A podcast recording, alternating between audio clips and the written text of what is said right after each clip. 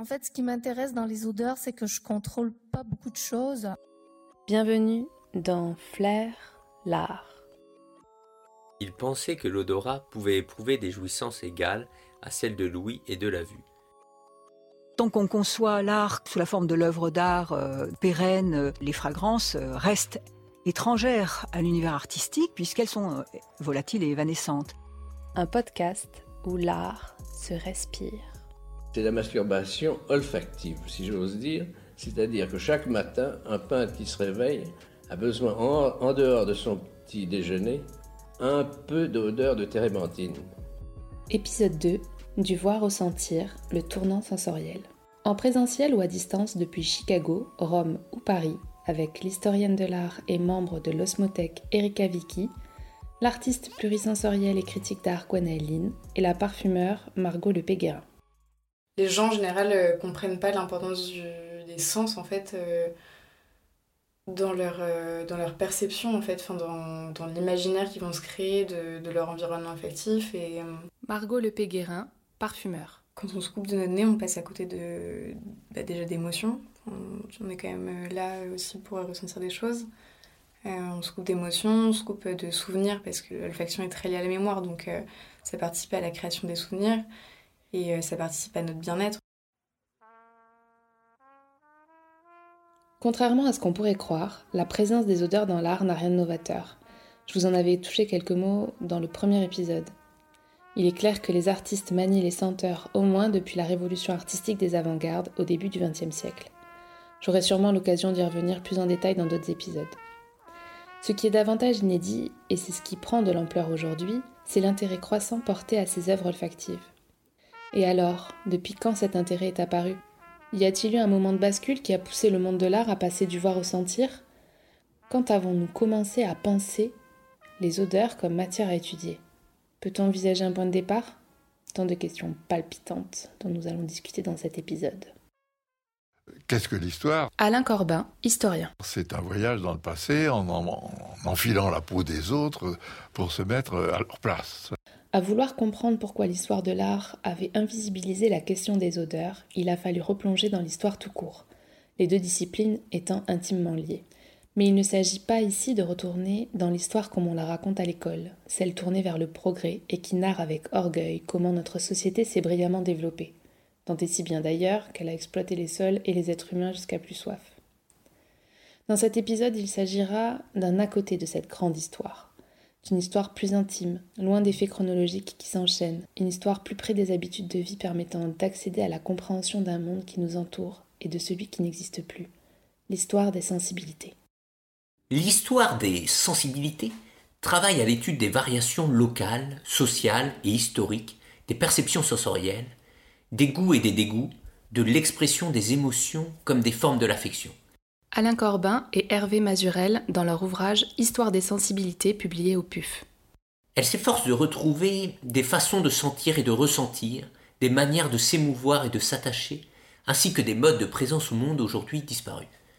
Sans quoi, l'on resterait incapable, in fine, de peindre ces manières différentes hier, d'être à soi, aux autres, au monde et à un éventuel au-delà.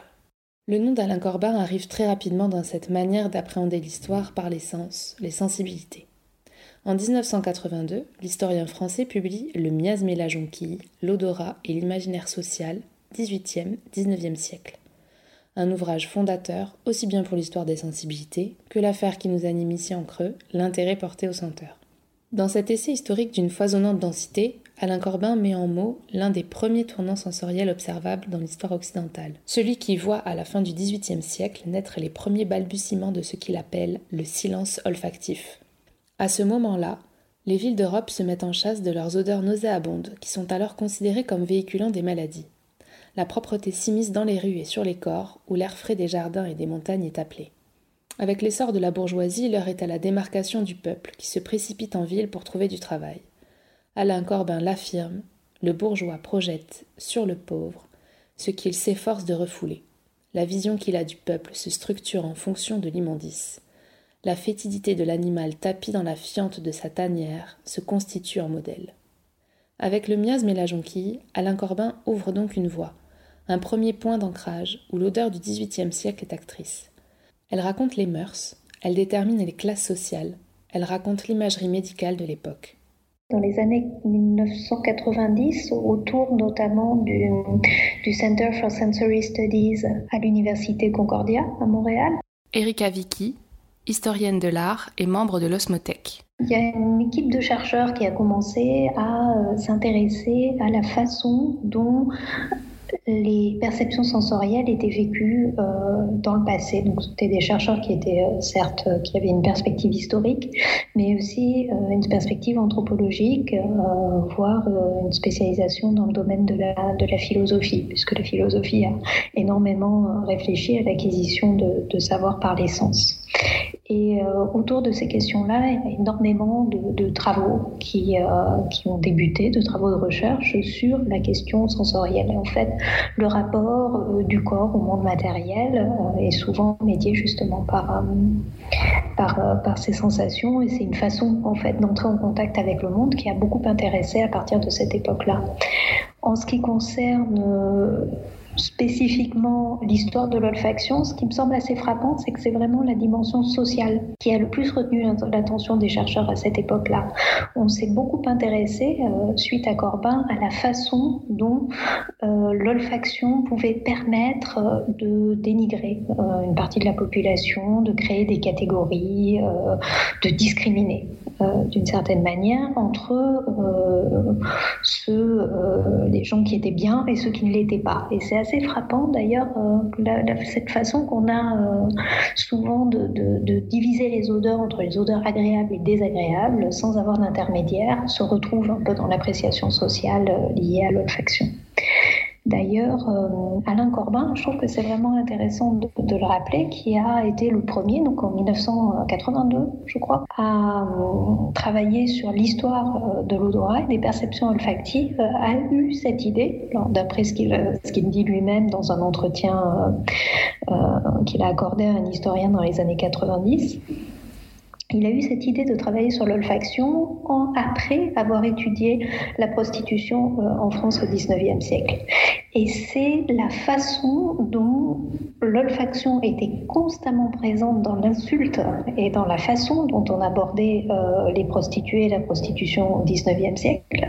C'est ça, euh, au fond, qui, le, qui, qui l'a fasciné et qui lui a donné envie de, de, faire plus de recherches, justement, sur le statut de l'odorat et l'olfaction au XIXe siècle. Et c'est comme ça qu'il a produit le fameux livre Le la jonquille, qui est absolument fondateur pour l'histoire de l'olfaction. Donc il y a vraiment, euh, je crois, un rapport euh, particulièrement social euh, dans le domaine de l'olfaction à à l'acquisition de, euh, de, connaissances sur le monde et au rapport au monde. Alors que, au contraire, si on s'intéresse à l'histoire de la culture visuelle, qui s'est épanouie à peu près au même moment, hein, aussi dans les années 90, on remarque qu'on s'est beaucoup intéressé à la façon dont le regard a été utilisé en science, à la façon dont on a développé des outils comme le microscope ou le télescope pour connaître le monde, etc. Donc c'est plus orienté vers l'acquisition de savoir, alors que l'olfaction a tendance à être plutôt envisagée d'un point de vue social. Et effectivement, qui dit tournant sensoriel dit autre manière d'envisager l'histoire qui se placerait à côté d'une acquisition de savoir possible par la vue, prétendant à l'objectivité, alors que l'intérêt du sensible serait davantage orienté vers le social, vers ce que comprend le corps. Et c'est là que surgit l'une des grandes dualités qui éclaboussent toutes les réflexions à propos d'une considération des odeurs. Les odeurs rapportent au corps, à l'intuition et à la subjectivité, alors que les sujets dignes d'intérêt ne regardent que l'intellect. On utilise depuis le milieu du 19e siècle l'expression le, flair euh, comme métaphore d'un savoir intuitif. Euh, le flair, jusqu'aux années 1830, ne désignait qu'une seule chose, c'était l'odorat du chien. Euh, on avait un mot pour désigner ça et c'était une chose importante, l'odorat du chien, parce qu'on pratiquait évidemment beaucoup la chasse à cette époque-là, et donc ça ne désignait que ça. Et au fil du 19e siècle sont apparus euh, de plus en plus des détectives qu'on s'est mis à, nommer, c'est assez surprenant, des lignées. Donc on, on les a nommés comme s'ils étaient eux-mêmes des chiens. Et petit à petit, le terme de flair s'est imposé pour décrire un savoir intuitif, donc un savoir qui n'est pas fondé sur la raison, et je pense que cette modification du lexique, cette évolution du vocabulaire rend vraiment très bien compte du statut de l'odorat au XIXe siècle. C'est quelque chose qui relève de l'intuition. Avoir l'œil et avoir du flair, c'est pas du tout la même chose. Quand on a l'œil, on observe, on fait attention, on a une espèce d'expérience du regard et on est capable de reconnaître les choses. Avoir du flair, c'est quelque chose de moins, moins précis c'est un type de savoir complètement différent. Donc effectivement, c'est comme si peu à peu, euh, l'opposition entre objectif et subjectif qu'on aime beaucoup utiliser aujourd'hui s'était incarnée euh, dans le, le lexique en rapport avec les sens. Cette vieille opposition entre corps et esprit était de mise déjà dans l'Antiquité grecque. Platon, et après lui Aristote et Plotin, pensaient que le corps n'était qu'une enveloppe à supporter avant que la mort nous en délivre et laisse l'âme immortelle aller rejoindre le monde des idées. Le monde des idées, c'est un monde que Platon ne définit pas tant, mais qu'on suppose être au-dessus de nous et où régnerait le bien, avec un B majuscule. Cette distinction entre monde sensible, celui des plaisirs du corps, et monde intelligible, celui de l'âme, a été reprise par les trois grandes religions monothéistes. À l'unanimité, c'est le monde de l'intelligible qui est à vénérer et à atteindre, et qui justifierait une certaine suprématie sur le reste des autres êtres vivants. Les autres êtres vivants n'ont pas cette intelligence, ils sont seulement soumis à leur corps. Schématiquement donc, il y a deux mondes qui vivent côte à côte, celui des êtres humains, celui de la raison et celui de toute autre forme de vie, qui est le monde sensible. Et la seule chose qui ramène l'humain au mode sensible, c'est ce corps pénible, lourd et empêchant, qui de toute manière va mourir. On comprend pourquoi, effectivement, les sensibilités, et donc ce que les sens ont à raconter, ont suscité un intérêt moindre.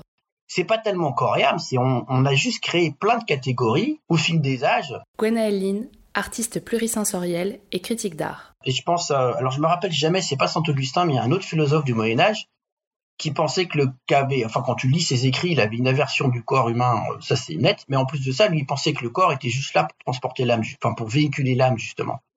Et c'est une vision un peu euh, péjorative du corps.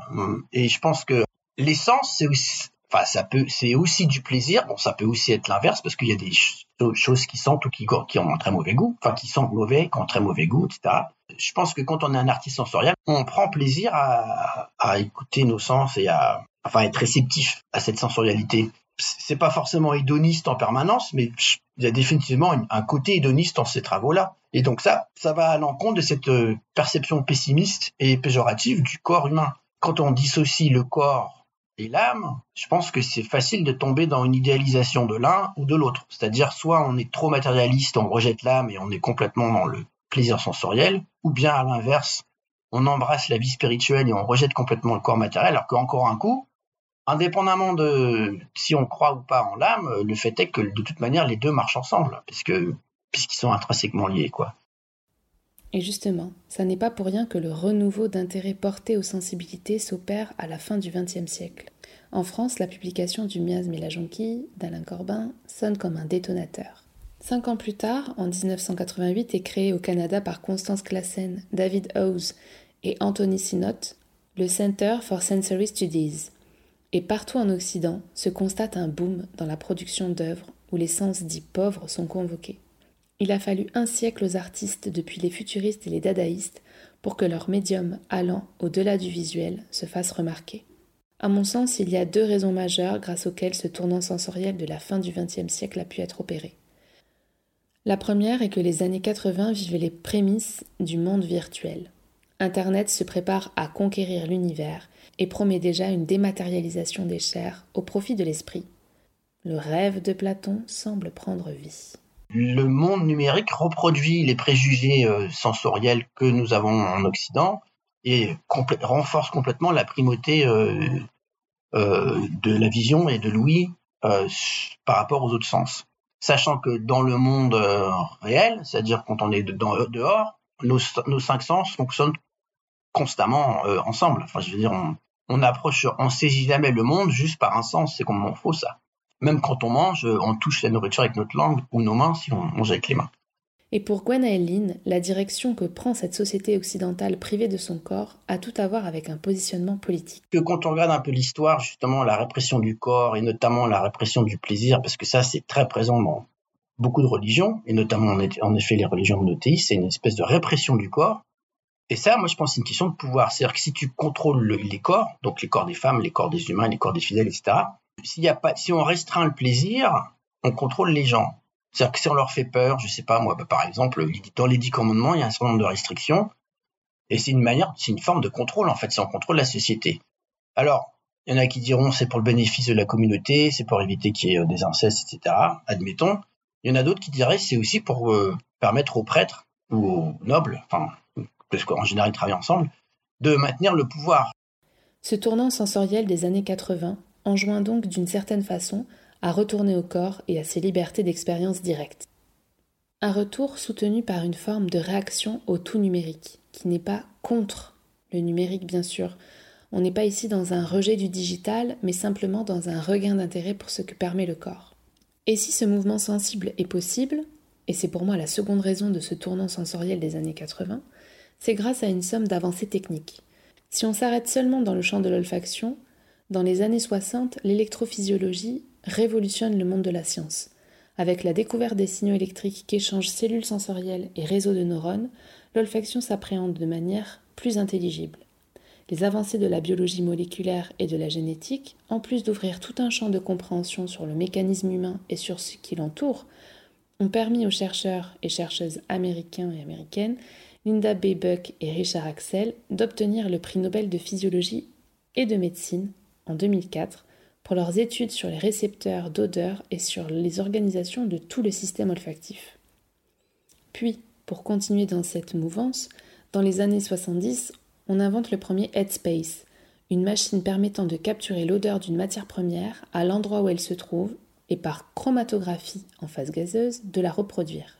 Parce que jusqu'à présent, la conservation des odeurs était un véritable frein à l'étude des sensorialités. On a très très peu de sources historiques qui précisent ce genre d'éléments. Erika Vicky, euh, par exemple, pour la, fameuse pièce de, de au Théâtre d'Art en, 1891, on avait utilisé apparemment 6 euh, ou 8 euh, types de parfums différents. On a toujours le programme, donc on sait quelles étaient les couleurs, les tonalités et les parfums diffusés pour chaque tableau de la pièce Le Cantique des Cantiques, donc ça c'est déjà assez clair. Et on a énormément de critiques du spectacle qui avaient déplu apparemment beaucoup de critiques qui se plaignaient du fait que ça les faisait éternuer, etc. Et il y avait d'autres critiques qui, au contraire, trouvaient ça plutôt intéressant et assez audacieux comme projet, etc. Mais si on lit toutes les critiques, en fait, on n'a pas idée de la façon dont le dispositif était fait. Donc certains critiques décrivent des personnes armées de vaporisateurs dans les loges, d'autres euh, parlent d'une personne qui diffuse du parfum euh, au parterre. Enfin, c'est vraiment pas clair. Et je pense qu'il y a beaucoup euh, de ces critiques qui n'ont pas assisté au spectacle et qui euh, ont utilisé les récits qui leur ont été faits pour euh, développer un point de vue là-dessus qu'ils ont publié dans la presse le lendemain du spectacle. Donc en fait, les sources dont on dispose sont pas précises, elles sont pas claires. Et je pense que de manière générale, c'est un problème qui se pose beaucoup euh, par rapport au, spectacle vivant, encore plus au, au spectacle vivant odorisé, c'est qu'on ne sait pas vraiment comment ça se passe. Depuis les années 80, cependant, la démultiplication des chercheuses et des chercheurs sur l'étude de ce vaste champ sensoriel est néanmoins en pleine expansion. Il existe de plus en plus d'initiatives, comme par exemple celle de l'Osmothèque, conservatoire de parfums né en 1990 à Versailles, ayant pour objectif de constituer une collection vivante de parfums existants ou disparus et de protéger le patrimoine mondial de la parfumerie. Plus on y pense, et plus se mesure l'absurdité de rattraper en quelque sorte les dégâts de ce que distinguer l'essence des uns des autres a engendré sur notre perception de l'histoire et sur notre perception du monde. Après, l'autre grande question, évidemment, c'est euh, bah, les autres cultures. Gwenaëlle parce que comme euh, certains anthropologues et notamment David House l'ont remarqué, euh, bah, chez les Papous en Nouvelle-Guinée, la question des cinq sens se pose même pas parce que tout ce qu'ils font eux, culturellement et rituellement, et enfin leur régime sensoriel, déjà la distinction entre art et culture n'existe pas de la même manière que chez nous. Enfin, ça, c'est toujours aussi quelque chose à, je pense qu'il faut aussi poser ça parce que ça fait partie des différentes catégories qu'on s'est données, des différentes catégories esthétiques qu'on a créées en Occident et qui sont toujours un peu questionnables, je pense, et qui participent d'une ségrégation des sens, en fait. Donc, en tout cas, les papous, si on lit euh, les recherches de David House, le mari de Constance Classen, et qui lui aussi euh, est directeur du centre euh, sensitif à Montréal, bah, dans d'autres cultures, ce découpage n'existe pas. Donc après, en Occident, on se retrouve euh, philosophiquement et artistiquement à devoir euh, recoller toutes les choses qu'on a séparées, enfin que notre culture a séparées, notre histoire et notre culture ont séparées au fil des âges. L'histoire des sensibilités permet donc de prendre conscience, premièrement, que la manière dont l'histoire s'est écrite en Occident est loin d'être immuable, que le corps y a été mis à mal, mais également que cet apprentissage, ou plutôt ce non-apprentissage, influence nos propres expériences personnelles. Nos histoires singulières sont elles aussi amputées de sensorialité. Or, pour certains et certaines d'entre nous, ce moment de bascule qui opère le glissement d'une approche visuelle du monde à une appréhension sensible est vital. C'est le cas de Margot Le Péguérin, parfumeur. Quand j'étais petite, quand euh, je sentais quelque chose dans la rue, j'essayais de trouver euh, l'origine de l'odeur. Chose qui était euh, assez rare au final autour de moi parce que les gens en fait sont assez passifs dans l'action de, bah, de l'olfaction. Ils constatent potentiellement des odeurs, les odeurs les plus communes. Et le reste du temps, en fait, c'est vraiment, voilà, ils, constatent l'odeur, ils vont pas chercher d'où ça vient, ni où se trouve le, la source de l'odeur. Et ce constat étant fait, euh, très rapidement, j'étais un petit peu en décalage avec, euh, avec l'environnement et avec le monde face aux personnes qui perdaient progressivement euh, justement l'utilisation de ce sens. en tout cas, qui ne l'exploitaient pas à sa juste valeur et, j'étais un peu seule face à ce constat. Et ensuite, je suis rentrée à l'école supérieure du parfum, donc après le bac. Et, et j'ai voulu un peu bah, mettre, entre guillemets, mon savoir-faire qui était très très limité à l'époque et euh, encore aujourd'hui. Hein. Mais euh, j'ai voulu un peu exploiter euh, le fait que j'utilise mon nez au quotidien pour partager aux, bah, des gens, en fait, tout simplement. J'ai commencé à écrire quand j'étais à l'école, justement pour proposer des balades olfactives à Paris et dans d'autres endroits. Parce que, en fait, moi, c'était des choses que je faisais assez naturellement et j'avais un peu envie de le partager. Et justement, pour encourager les gens qui n'étaient pas forcément issus euh, de la parfumerie à aussi aller découvrir eux-mêmes leur quartier de manière différente, pas forcément sur euh, proposition, mais aller eux-mêmes chercher euh, ce qui définissait effectivement leur quartier. Est-ce qu'il y avait des, événements extérieurs qui pouvaient modifier des odeurs, comme de la température, comme un nouveau, euh, une nouvelle épicerie qui s'est installée, qui va apporter euh, sa pierre à l'édifice, entre guillemets, du paysage olfactif, et de voir comment est-ce que tous ensemble, on construit quelque chose. Et c'est vrai que ce tournant sensoriel peut aussi se vivre à échelle 1, à échelle personnelle. Je pense qu'il a commencé par là, par le fait de poser une attention sur ce que l'on respire, à faire communion avec ces villes que l'on traverse, comme le dit Margot, avec les gens qui partagent avec nous un morceau de chemin, ou à faire communion avec cette fabuleuse et riche étendue qu'on appelle la nature, le vivant. Plus je mène des recherches sur le sujet des odeurs, moins je constate qu'il y a eu de moments clés, ou plutôt, plus je me rends compte qu'il y en a eu plusieurs. C'est un peu comme s'il y avait toujours eu deux grandes mouvances de pensée dans l'histoire de l'Occident. Une école portée par la philosophie empirique et sensualiste qui, d'Épicure à Condillac en passant par Francis Bacon, clame qu'on ne peut fractionner le corps, et que toutes ces parties se complètent, primordiales à son bon fonctionnement, et l'autre école, qui remonterait à Platon et à Aristote, beaucoup plus binaire, affirmant une division de l'être en deux parties inégales, l'âme et le corps. Là, une hiérarchie s'établit et s'installe. Elle inonde l'art en plaçant ce qui s'appréhende par l'essence de l'intellect, la vue et l'ouïe, comme étant noble, et ce qui se vit par le corps comme étant vil. Tout cela est assez politique finalement, puisque d'un côté on a la vision d'une appréhension du monde fondée sur l'inclusion et la complémentarité, et de l'autre, un dogme qui défend que certaines choses ont plus de valeur que d'autres. C'est vertigineux les réflexions que nous poussent à avoir l'étude des sens, non? Allez, je vous laisse sur ça et je vous retrouve vite pour creuser encore plus loin ce qu'envisageait l'odeur dans l'art dit de notre monde.